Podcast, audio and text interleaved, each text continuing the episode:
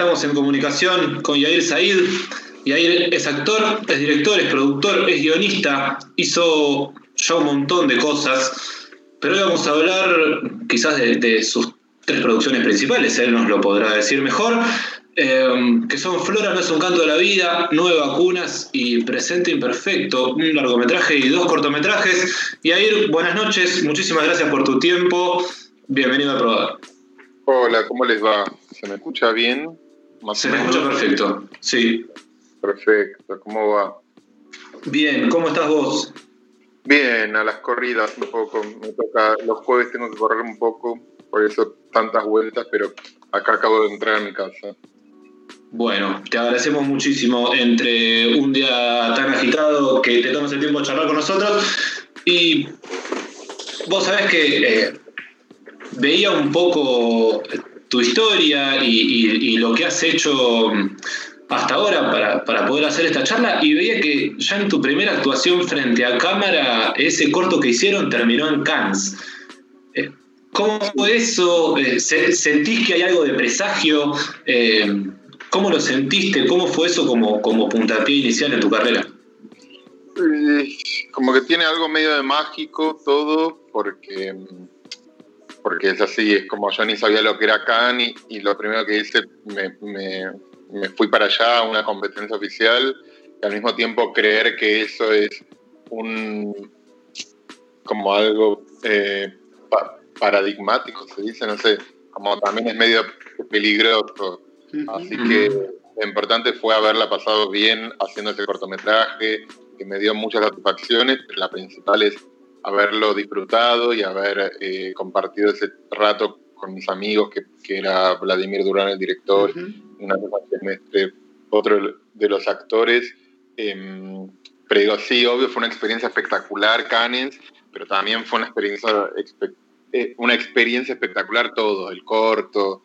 Y, y bueno, y eso trae un, movimiento siempre que, que, te da más visibilidad. Pero, pero no sé, qué sé yo, no me gusta pensar como que, fue eso el sumum de, de, mi carrera porque es mentiroso también el mundo de los claro. el prestigio. Sí, sí, iba a eso a, cómo, cómo, tracciona en vos eh, la idea de, eh, digo, esa misma idea. Recién filmaste un primer producto, ya está ahí compitiendo por la premiación, en un lugar a, primera vista muy importante. Eh, hay, hay que poder tener los pies sobre la tierra después con eso. Sí, sí, por suerte aprendí desde siempre a tener los pies sobre la tierra porque, porque trabajo de los dos lados, eh, también dirijo castings, entonces me parece que creer que eso es real, obviamente que los festivales te traen muchas más posibilidades y de seguir trabajando y de, seguir, eh, eh, y de seguir creando, pero también un día sos el protagonista de una película y al otro día quizás sos extra de una película, entonces no, no hay que creer ni una cosa ni la otra. Em, así que, que, en ese sentido está buenísimo y un rato los playas y el glamour em, e, es, muy mágico todo porque eh, la noche previa al, a las premiaciones en general todo es alegría, holgorio, eh, felicidad, entregan los premios después nadie más te da bolas, están todos alrededor Me. Y ahí es, clarísimo el mensaje. Me imagino que te habrás cruzado con algún que otro personaje interesante, ¿no? Ahí también. Sí, en, la primera vez que fui creo que vi a Uma Thurman, a Jude Law, a Ryan Gosling y a Kristen Dunst. Creo que a De Niro, a Robert De Niro. Claro, claro. Eh, pensaba pensaba mientras, mientras también repasábamos el material. Para vos tu idea, la de, estar detrás de cámara, fue, fue algo que pensabas de antemano, o sea, vos estabas actuando, vos te imaginabas también... No te preocupes. No, mío no es, mío... Ah. El mío está durmiendo. No, es el mío, es el mío, es el mío. Está ladrando ya lejos en mi casa. Eh, perdón. Eh, te decía, si, si, si, vos pensabas de antemano, eh, dirigir era una de tus ideas, estaban dentro de tus proyectos o se fue dando, ¿cómo, se, cómo fue pasar de un lugar a otro, de estar delante de cámara atrás? Desde chico siempre fue mi deseo siempre era crear eh, mi referente, el Chueco Suárez, pero quiero decir, actuar, dirigir o, producir siempre algo que me interesaba, como, como, un poco el contenido de todo el producto. Em, y mm, después, en realidad, dirigir el primer y siempre me gustó escribir, pero cuando dirigí el primer corto lo hice porque me incentivó una amiga mía productora que yo ya lo tenía escrito hacía un par de años, que es Nueve Vacunas, y no tenía trabajo de actor. Y yo dije, che, yo quiero actuar, así que me puse a mí a, dirigirme y a, protagonizarlo. Em, y después dije, ah, me parece que necesito o quiero contar más eh, de esta manera, aparte de actuar, no me alcanza solo con actuar. Entonces fue medio eh, paulatino, medio natural todo. Incluso al día de hoy no me considero director, pero al mismo tiempo todo el tiempo estoy pensando en, dirigir nuevas cosas, entonces, bueno, es un poco todo un combo. No me imagino dirigiendo películas en las que yo no actúe. No es que me gustaría dirigir tal cosa, o un videoclip, o una publicidad, me han llamado para hacer estas cosas y no me, no, no me hallo. Me parece que lo que me interesa es el combo completo. Y ahí después, eh, Nueve Vacunas también eh, termina siendo nominada a un premio en un festival en Abu Dhabi.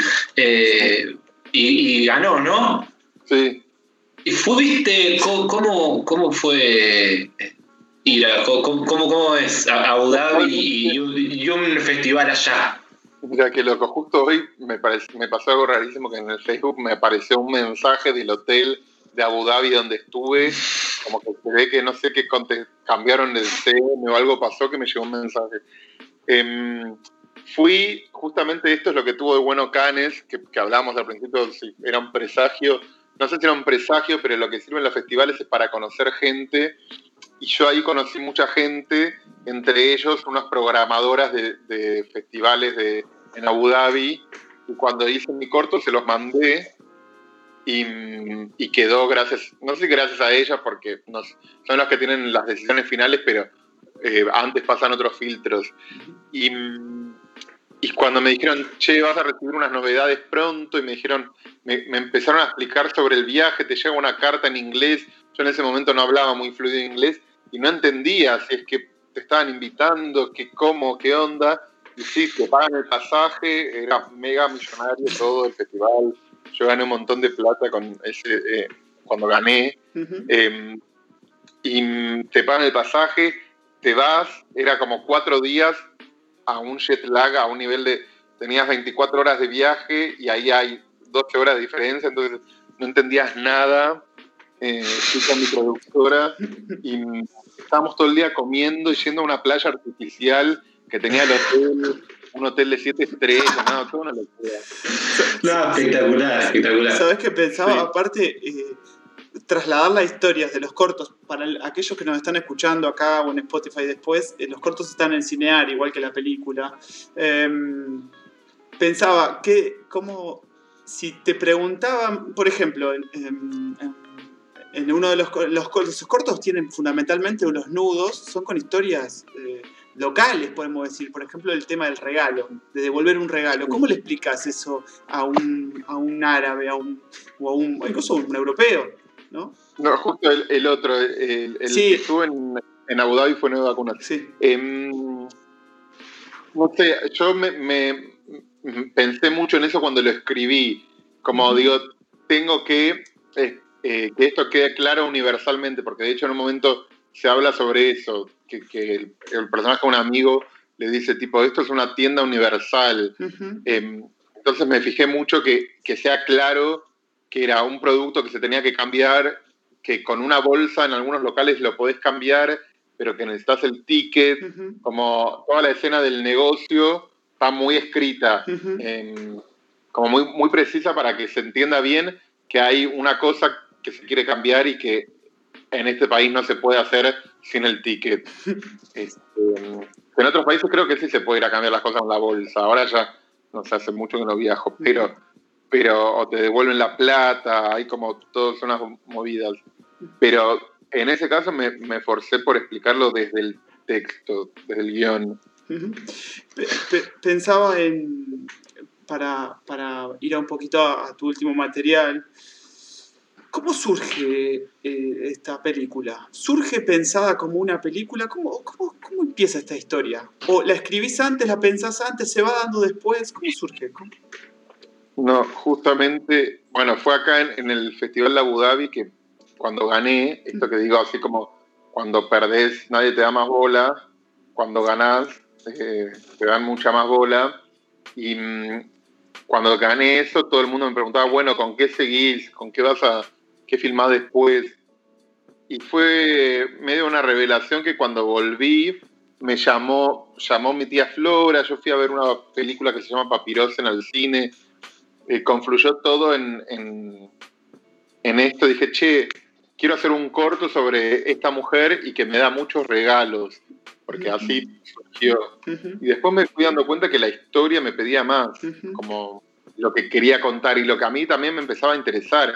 Como yo decía, Flora es mucho más que una mujer que me da regalos. Eh, empecé a indagar y la historia fue creciendo y los años fueron pasando y se fue convirtiendo en lo que es hoy, que es un largometraje. Eh, pero antes el germen, el germen fue un corto de humor donde una señora me daba un montón de regalos. Eh, Yair, ¿cuánto, ¿cuánto te pegó esa cosa que, tiene Flora que se nombra en voz en off ni bien empieza? Dice, Flora es una persona que desea morir.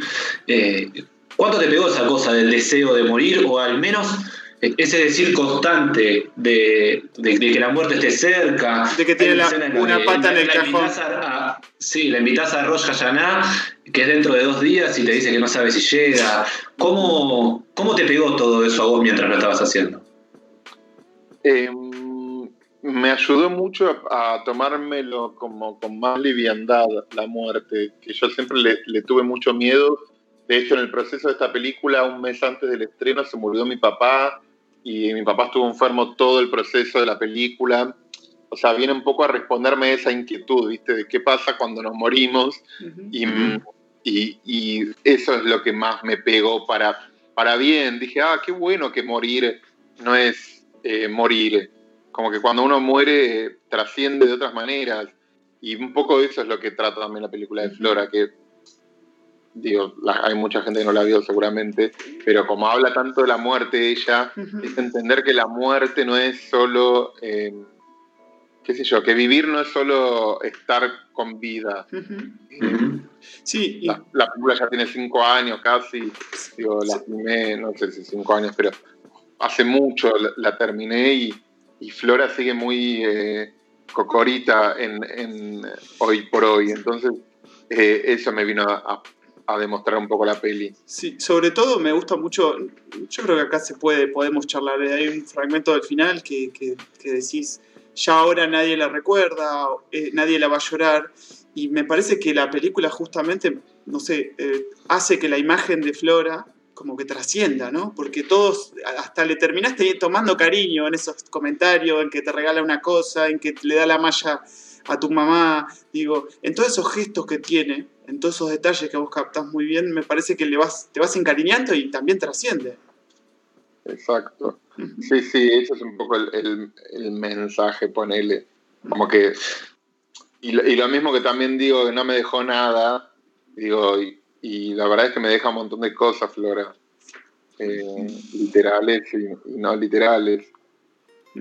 Y ahí eh, contás que, que, filmaste durante casi siete años. Eh, el registro em, empieza como un registro ahí medianamente casero.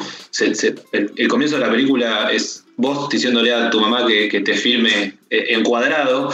Me imagino que te debe haber dado muchísimo material. O sea, me imagino que, el crudo de todo eso debe haber sido eterno. ¿Cómo, cómo trabajás la, la manera de no exponerla a ella? Porque si bien debes haber tenido muchísimo material, lo que, lo, que se habla de Flora y lo que dice Flora la, la cuida en algún punto, la cuida mucho.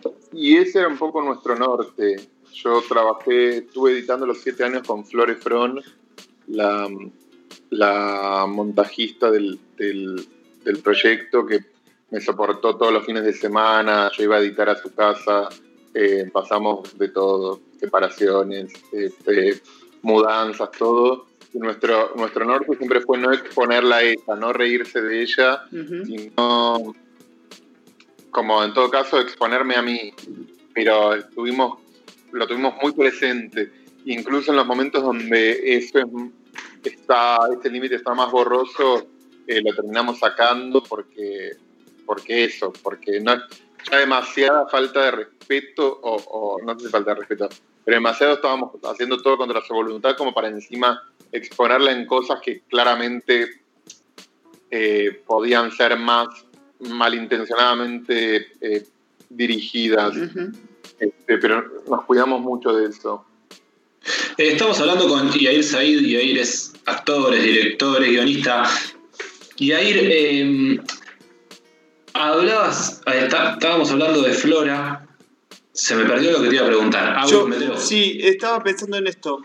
Y, eh, fue de alguna manera, y Yair, eh, dos cosas. Primero, si fue una forma de pensar eh, tu lugar en, tu familia, ¿sí? tu lugar en tu árbol genealógico y también quiero saber las repercusiones que tuvo en el seno familiar, sin, sin, sin decir los detalles, porque vos al comienzo cuando la presentás era alguien conocida como alguien malvada, era alguien eh, adjetivada como mirá que si te vas a quedar sola como Flora, si era un adjetivo negativo, digo, ¿cambió algo la imagen de Flora dentro de la familia después de la película? Son dos cosas distintas. A mí, eh, a priori no, no me interesaba nada del árbol genealógico, ni de conocer más mi familia, ni nada de eso. Em, no sé si es tan común, pero entre los judíos pasa mucho que conocemos mucho eh, de dónde venimos, quiénes nos rodearon, no sé, como que no era una inquietud que yo tuviera. este, y, y después más que cambiar, bueno, también justamente la película muestra una parte de Flora que es la más eh, buenita. Tenía otra parte y lo que me parece que ayuda un poco la película a entenderla un poco más a ella, más que a, seguir enojado. Si bien no, digo, no, no es ninguna santa Flora, terminas entendiendo un poco su carácter o o su forma de ser a través de la película y de lo, que reflejan la gente. Em, ¿Viste? Porque eso, ser una mujer soltera a esa edad en, la sociedad, digo, no era tan gratuito, traía consigo un montón de prejuicios y, de enojos y, y qué sé yo me parece que, uno aprende más a verla desde otra perspectiva. Esa es un poco la idea, verle la parte bella a la gente, no, no verle solo la parte em, que también la tenía, ¿eh? una parte que era odiosa con, con, todos y con todas y era muy, qué sé yo, eh, particular, pero elegimos contar otra parte de ella. Claro, y ahí la, la, película arranca diciendo, esto te iba a preguntar, eh, que el documental está firmado en contra de la voluntad de su protagonista. ¿Cómo, cómo llegaste a, que en contra de su voluntad igual poner la cámara adelante? ¿Qué sé yo? No, sé la verdad cómo, cómo es eso. Yo creo que ella se daba cuenta, obviamente, pero también era una camarita muy chiquita, casera, que iba a entender, ella sabía que la estaba filmando, pero bueno, en un momento se olvidaba, qué sé yo, como después de tanto tiempo, es como cuando tenés el celular. Uno tiene el celular y en un momento empieza a ser parte de la mano de uno. Entonces, no es que estás tan consciente. Eh, yo creo que eso un poco pasaba, que en un momento la cámara dejaba de tener protagonismo en, en nuestras conversaciones. Estaba ahí y estaba. Yo la tenía todo el tiempo, entonces era hablar conmigo y hablar con la cámara era lo mismo. Claro. Me, tengo la duda de si total ya está filmada la película y no te quedaste con el departamento. Si realmente querías tener ese departamento. No va a tener un departamento. No va a tener un departamento. Claro. Bien. Y, y ahí, eh, dale, dale, No, y, y digo, Flora eh, eh, siempre, siempre tenía algún tipo de salida muy espontánea. Digo, ¿cómo hacías vos? hay, hay, un par de diálogos que son maravillosos. Cuando están comiendo y hablan de, la, de lo que es lo que mueve el mundo, que vos te mantenés y yo me descostillaba de la risa, no, no sabes si reír o llorar. ¿Cómo hacías para, como para no para no salirte, porque estabas también, tenías que mantener la conversación. ¿Cómo hacías para no salirte de, eso que estaba con cada salida que tenía Flor? No, me parece que, eh, o sea, el cinismo de ella yo también lo tengo, entonces en, ese sentido no eran cosas que me descostillaban de risa, sino que me daban, me parecían brillantes. Em, y, digo, y como esas hay un montón, y me daba cuenta que qué sé yo, como... Eh, en general yo no me suelo reír a, carcajadas de las cosas que me dice la gente, por más graciosa que sea. No, no, no es ese mi problema. Me tiento con pelotudez. Me río yo más pensando en chistes míos que en chistes que me cuenta la gente. Soy un idiota. Eh, pero, pero no, no, no era un problema eso. Bueno, de hecho, ahora que hablas de la no sé si vieron Eléctrica, que es una serie que yo hice con, con Esteban Menis, Tiniers y Paula Greenspan, y la hicimos en el teatro. Y yo ahí no podía controlar la risa por un montón de veces de que la veía Paula actuar o que mismo yo pensaba chistes, meter chistes en la obra y me, reía de antemano, no sé. Em, me, fui por la rama porque me empecé a reír de mis mismas cosas, pero, pero no, no, nunca me causó mucha gracia las cosas que me decía Flora, me parecían tiernas, no sé. Y ahí eh, trabajas también en televisión, eh, estás haciendo series eh, web. ¿Qué, ¿Qué, cosas te gustan más? Eh, sobre, ¿Sobre qué cosas disfrutas más de cada formato? de la televisión, que no la ejerzo tanto, lo que más disfruto es la plata. Eh, es como la que te da más tranquilidad económica y, te entrena un poco el ritmo, ¿viste? Como, no sé, yo no trabajé tanto en tele, pero nunca, siento que nunca me voy a cansar, me parece espectacular ir al set, estar ahí, esperar en los camarines, todo me parece Disney. Em, y aparte te pagan por ir, eso es increíble. Claro. Em, la, la, serie web me. Bueno, en general tuve la suerte de trabajar en series web que me gustaban mucho. Eh, creo que nunca me tocó hacer una en la que no me interesara participar. en la de Piro Jansky, en la de Men, con gente que me hace reír mucho. Y lo que me gusta de la serie web también es eso, que en general están muy ligadas al humor. Y yo eso lo disfruto mucho y que trabajas con amigos y no me acuerdo qué más me preguntaste. Eh, no, no, eso. ¿Qué, qué, cosas disfrutabas más de cada formato? Y algo que me quedó picando desde el principio. Dijiste que tu referente era el Chueco Suar. ¿Qué, mm, ¿qué ves en el Chueco Suar? ¿Qué, qué, cosas sacás de ahí? No, yo creo que la, la como la, potencia o el, la fuerza como para hacer, para, para controlar todo un, contenido, desde actuarlo, producirlo, quizás tener la, la, mirada atrás. Eh, Suárez me parece es una persona que, por más que no parezca, está atrás de todo, de todo. Yo, a mí me llamaron hace poco, bueno, hace poco, el año pasado, para una serie con él, que me dijeron, Adrián te quiere a vos yo decía, pero ¿de dónde me conoce? Porque la verdad que actué muy poco ahí como para que se acuerde que yo que puedo actuar en tal lado. Em, entonces, me parece que tener como registro de todo lo que está pasando, esto me parece que es admirable. Que lo tiene él, y digo, lo, nombro a él porque justo es un actor que está que hace eso. Piroyansky también lo hace. Eh, pasa que Martín es uno de mis mejores amigos, no era mi referente de chiquito, pues no lo conocía. Eh, pero sí, este, esa capacidad para, para. Porque ahí se ve el ojo y ahí se ve la mirada de uno, ¿no? Como, y, la voz. Cuando estás atrás de todo eso, lo ves. A mí me pasa dirigiendo castings que siento que cuando ves las películas que yo dirigí el casting, sabes quién lo dirigió también un poco, como que entendés el, el los tipos de actores que, que, pasaron por ahí, no sé si me explico. Sí, sí, sí. sí, como una marca autoral. y, y, estaba pensando, y hablando de marca autoral, ¿estás pensando en algún proyecto? ¿Estás trabajando, escribiendo algo? Decías que siempre estabas escribiendo, pensando. Sí, tengo una película nueva que estamos esperando financiación del Inca y de, bueno, y de los que quieran financiarla. Em, así que ahí estoy a la espera, trabajando en eso. Ya está el guion, eh, ya está todo.